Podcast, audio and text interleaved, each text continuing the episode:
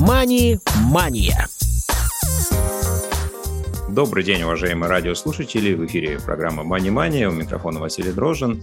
И сегодня мы продолжаем традицию э, описания интересных финансовых проектов. Сегодня у нас в гостях Юлия Рублевская, основатель проекта «Финмама». Юлия, здравствуйте, добро пожаловать. Здравствуйте, Василий. Добрый день, уважаемые слушатели. Очень надеюсь, что сегодняшний эфир будет вам полезен. Да, а, мы в этом абсолютно уверены. А, Юля, давайте попробуем познакомить а, нашу аудиторию с вами немного. Расскажите мне о себе в контексте финансов, да, почему эта тема для вас интересна сейчас, в какой период она начала вызывать интерес и как вы пришли к собственному финансовому проекту. Угу. Начинаю да, рассказ о себе.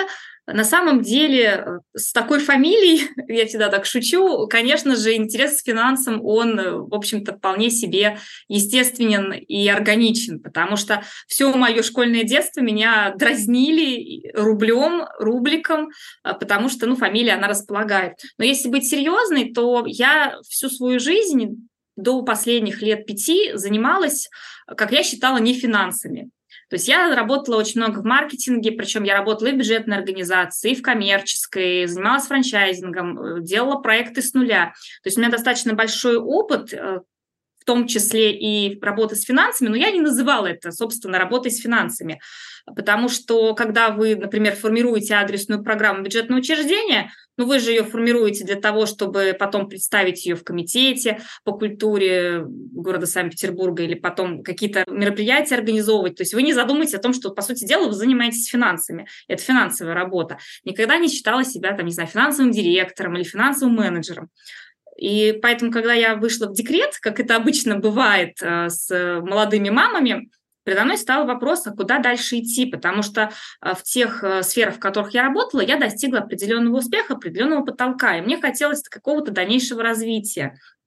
И здесь мне на помощь на самом деле пришли мои дети, потому что когда Э, первую часть декрета я со старшим ребенком, ну, вроде как промучилась, э, там, думала очень много. Родился второй ребенок, и, собственно, сама жизнь подсказала мне путь к финансовой грамотности. Дело в том, что мы э, у меня между детьми разница три года, и мы жили вот в доме, рядом был ларек с печатью, с печатной продукцией, и мы каждый день с детьми проходили. Старшего я высадила из сада, потому что мне было жалко, Петербург, осень, болеют дети. И проходя каждый раз мимо ларька, у меня старший все время что-то просил купить. Он говорил, мама, купи мне, пожалуйста, машинку, мама, купи мне наклейку там, и так далее, шоколадку, все что угодно. И так было каждый день.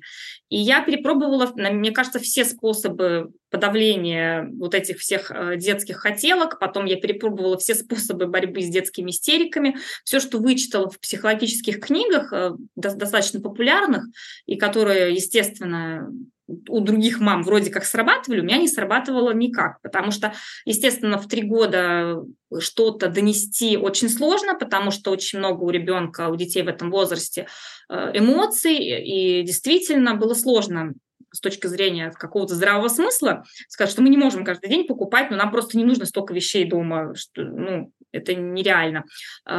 А, с точки зрения схватить ребенка и побежать, пока он там что-то пытается мне прокричать, тоже, в общем, не работало. И в какой-то момент я подумала, что, наверное, что-то не так. Наверное, как-то с деньгами нужно по-другому общаться. И мы с мужем устроили некий семейный совет и подумали, что, наверное, нужно в, это, в стороне, ну, именно в сторону финансовой грамотности, каких-то взаимоотношений с деньгами нам почитать, подумать, посмотреть. Мы стали искать информацию, и в результате мы пришли, а, наверное, к одному из основных правил нашей семьи. Это называется правило первого числа.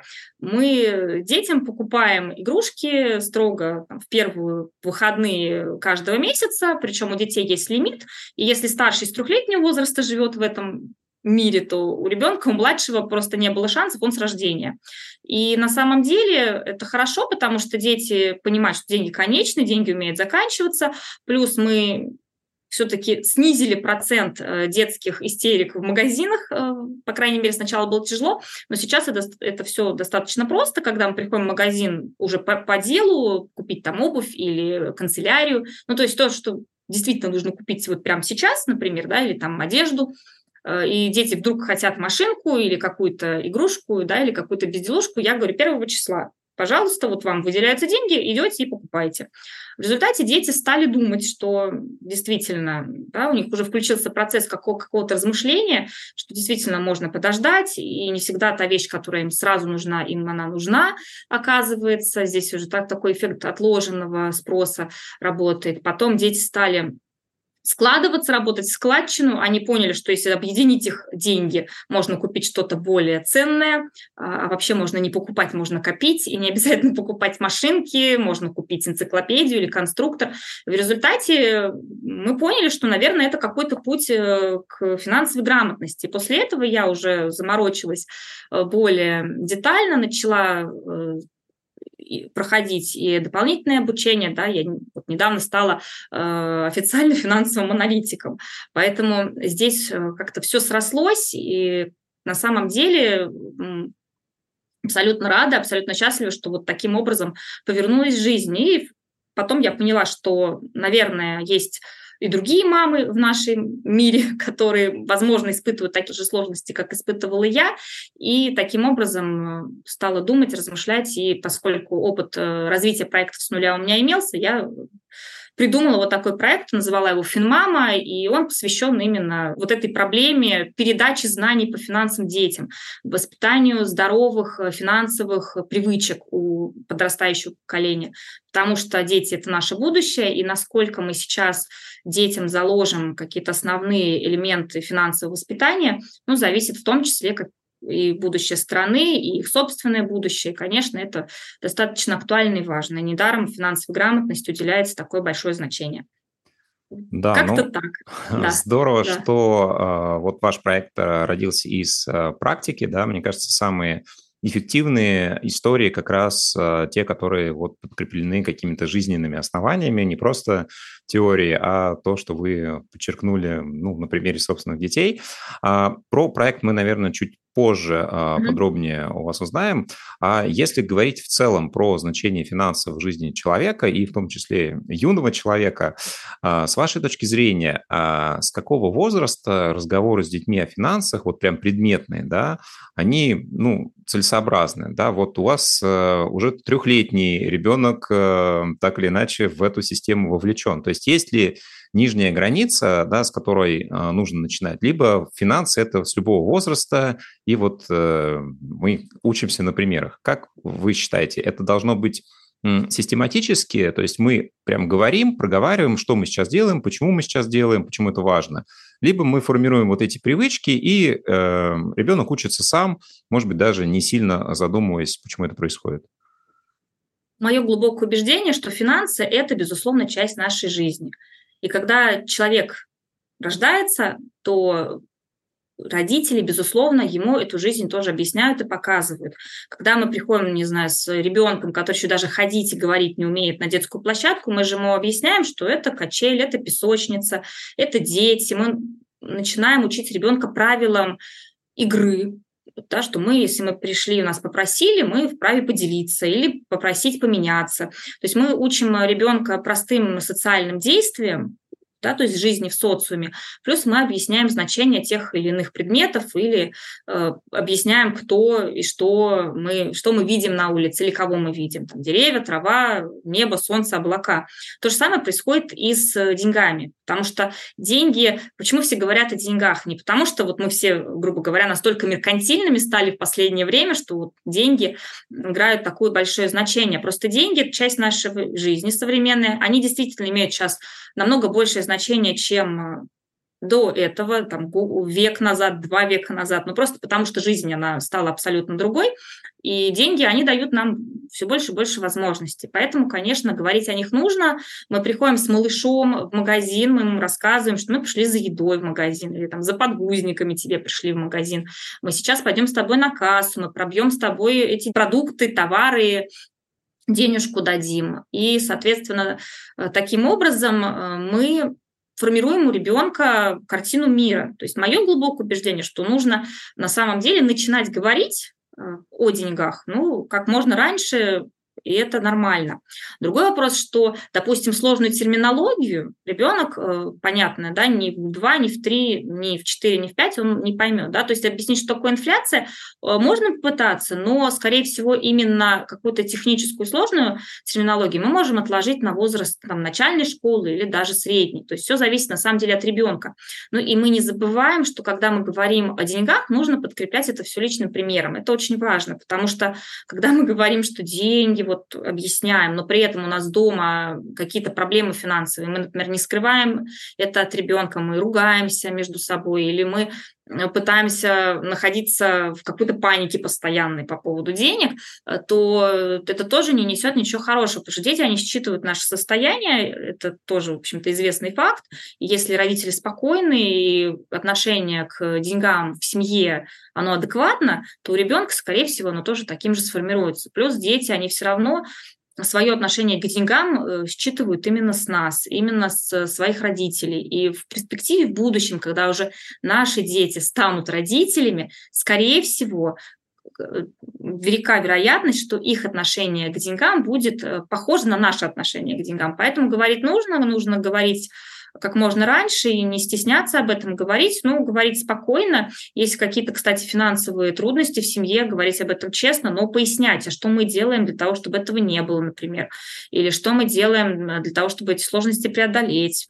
Ну, и если ребенок участвует в каких-то финансовых решениях, пусть даже небольших, э, в семье, пусть даже, ну, условно говоря, мы выбираем не знаю, отель в отпуск или ну, какие-то, да, не, не очень глобальные. То есть мы понимаем, что мы едем в отпуск, ну, там, допустим, мы, нам нужно выбрать между двумя примерно равнозначными отелями. Или мы, например, ребенку выбираем костюм в школу. Вот два варианта, пожалуйста, выбирай.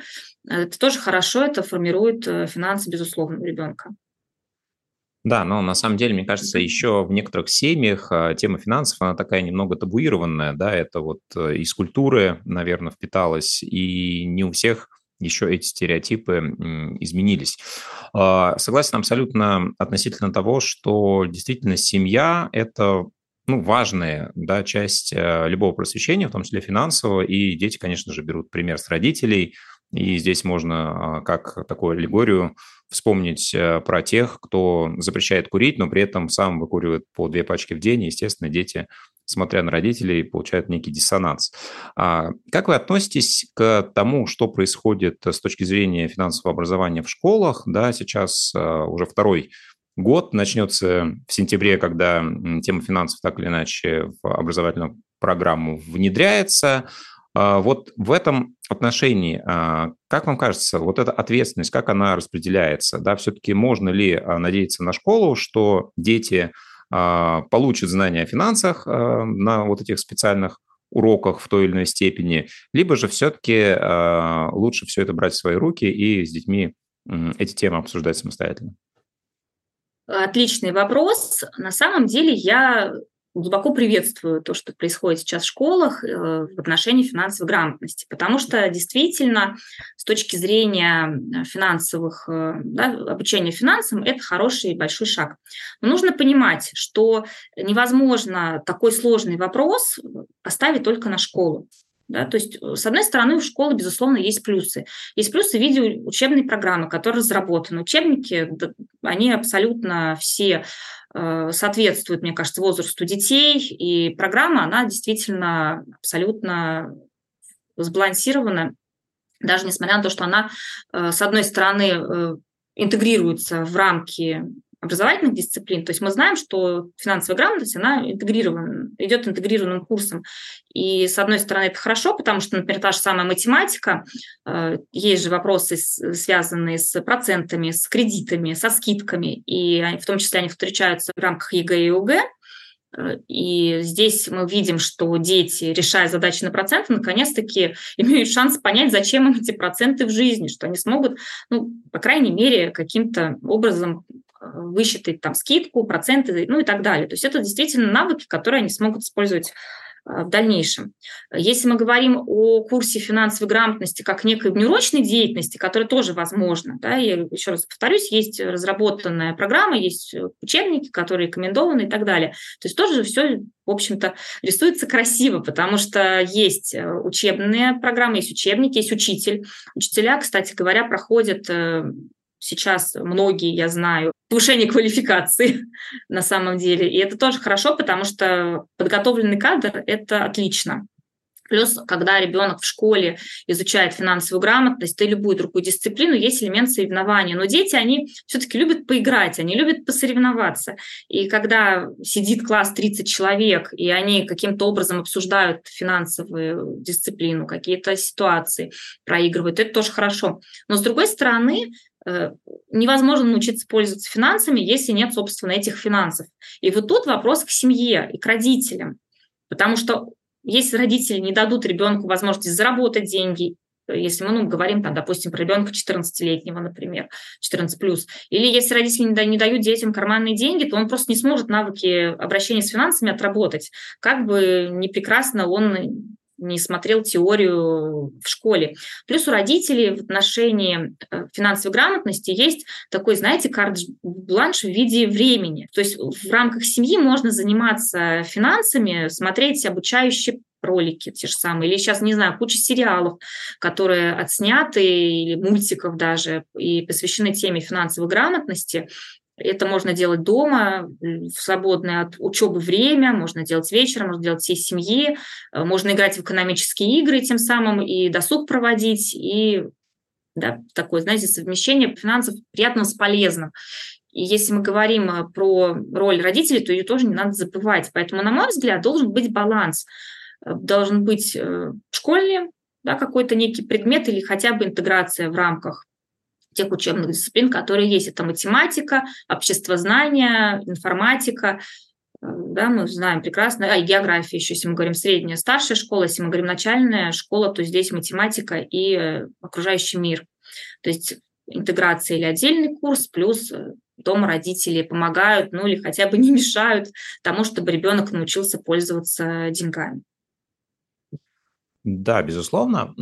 Хорошо, давайте попробуем а, поговорить про конкретные модели, инструменты, которые можно использовать для того, чтобы обучать э, детей финансам. Да, какие-то примеры вы уже привели. Вот э, очень понравился вариант, э, что у детей есть конкретное число, да, когда они приходят в магазин и могут себе в рамках какого-то бюджета позволить те или иные покупки, игрушки, сладости и так далее. Да, и они задумываются, что это надо как-то распределить, да, хотелки тоже нужно э, уложить в определенный период и так далее. Про карманные деньги, которые вы упомянули, с какого возраста, как вам кажется, э, должны эти деньги появляться? И должны ли быть условия появления этих денег? Ну, то есть, э, допустим, ты погулял с собакой, получи 100 рублей. Ты помыл пол, 50 рублей, вынес мусор, 15 рублей. Или это не очень хорошая практика, как вам кажется?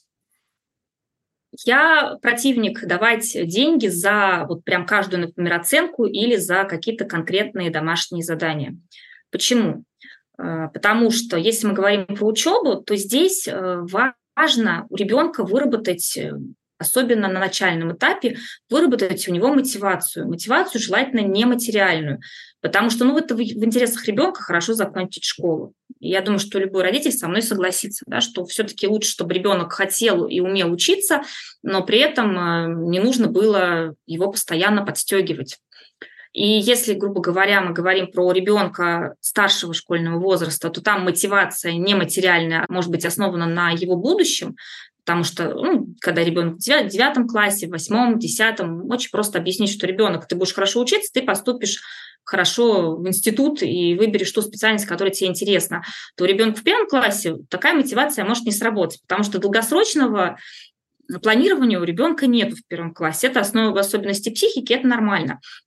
Но при этом э, давать деньги за каждую оценку – это не самый хороший вариант, потому что тогда эта мотивация вообще никакая не заложится, а у ребенка э, в возрасте как раз 7, 8, 9 лет у него естественные потребности учиться, то есть из него просто, э, да, как сейчас очень любит молодежь говорить, прет вот это, да, ему нравится учиться. И для того, чтобы вот эту, это стремление не, в ребенке не подавить, ни в коем случае не нужно давать ему деньги. Хотя я действительно э, часто слышу и очень часто спорю с родителями о том, что э, ну как же, ну это же как работа, ну вот он получил 5, он же старался. Да, если, допустим, у вас ребенок старался в течение длительного периода времени, например, вот он год закончил, молодец, можно его поощрить. Можно поощрить действительно деньгами, либо можно, например, всей семьей сходить в поход, и тоже ребенку будет хорошо. Или, например, в рамках четверти. Но за каждую, например, оценку в дневнике как-то лишать его денег или, наоборот, ему их давать, это не всегда разумное решение. Если мы говорим про домашние обязанности, то маме за то, что она варит суп или убирает в квартире, как правило, никто не платит. Поэтому здесь хорошо имеет место быть договоренности между семьей. То есть э, можно сесть и просто выписать вместе с ребенком, если он умеет, например, писать, уже владеет письменной речью, выписать все обязанности в семье, составить такой некий договор, э, да, что вот у нас мама допустим, готовит есть, там папа ходит в магазин, там ремонтом занимается, там, а ребенок действительно выгуливает собаку или мусор выносит. И тогда мы понимаем, что у нас есть определенные договоренности в семье, и каждый их выполняет. Тут самое главное, на самом деле, со стороны взрослых выполнять эти договоренности и четко продумать вместе с ребенком, а что, если ну, так получается, что мы не выполняем договоренности. То есть, на мой взгляд, все-таки устная речь, э, письменный договор и некие обязательства со стороны членов семьи намного перспективнее и намного действительнее, чем мотивирование ребенка деньгами. Потому что, ну, допустим, в начальной школе действительно, когда хочется всего, хочется много, э, действительно ребенок может с радостью, например, если вы его мотивируете, стимулируете его выполнение домашних обязанностей деньгами, это сработает. Когда ребенку 14 лет, э, ну, знаете, он найдет вам 100 тысяч 500 э, других э, вариантов, как провести время с пользой без э, там, дополнительных 50 рублей. Ну или пойдет, заработает сам эти деньги, потому что лето – прекрасное время, например, пойти ребенку поработать, и здесь мотивация деньгами может вообще быть минусовой и не сработать так, как, допустим, хотят родители. Это я... что касается, да, да, да. Да, да я согласен здесь на 100%. Мне кажется, вообще это порочная система, когда подменяется Абсолютно. мотивация а, финансами, и здесь это может а, только во вред сработать. Но при этом, ну, наверное, стоит а, разграничивать варианты деятельности, за которую все-таки э, ребенок может получать деньги. Допустим, если э, вот э, я сейчас свой пример приведу, старший сын у меня перевозит, например, документы а, с одной моей работы на другую. я говорю, да, вот эта работа, я могу ее сделать сам, но поскольку а, ты ее сделаешь, ты получишь там определенные деньги. И это действительно работа, а, да, это не имеет отношения к домашним обязанностям. И здесь вот таким образом, наверное, неплохо было бы детей с ранних лет вовлекать в какую-то деятельность, чтобы они понимали, что деньги, они приходят не внутри семьи, да, а где-то во внешних источниках, так же, как их получают родители. Да, это не просто папа достает из тумбочки, а, дает маме, а мама уже несет в магазин, да, в этой тумбочке они как-то появляются, и вот, собственно, источники появления этих денег должны тоже наверное, тестироваться с ранних лет. А, Юлия, мне кажется, еще очень много тем осталось для обсуждения. Я предлагаю нам а, оставить их на вторую часть э, эфира. И благодарю всех, кто слушал нас сегодня. Напомню, что в гостях у нас была Юлия Рублевская, основатель проекта «Финмама». Услышимся в следующем выпуске. Всем спасибо. Спасибо большое, Василий. Было приятно с вами беседовать. И большое спасибо слушателям за ваше внимание. Мани-мания.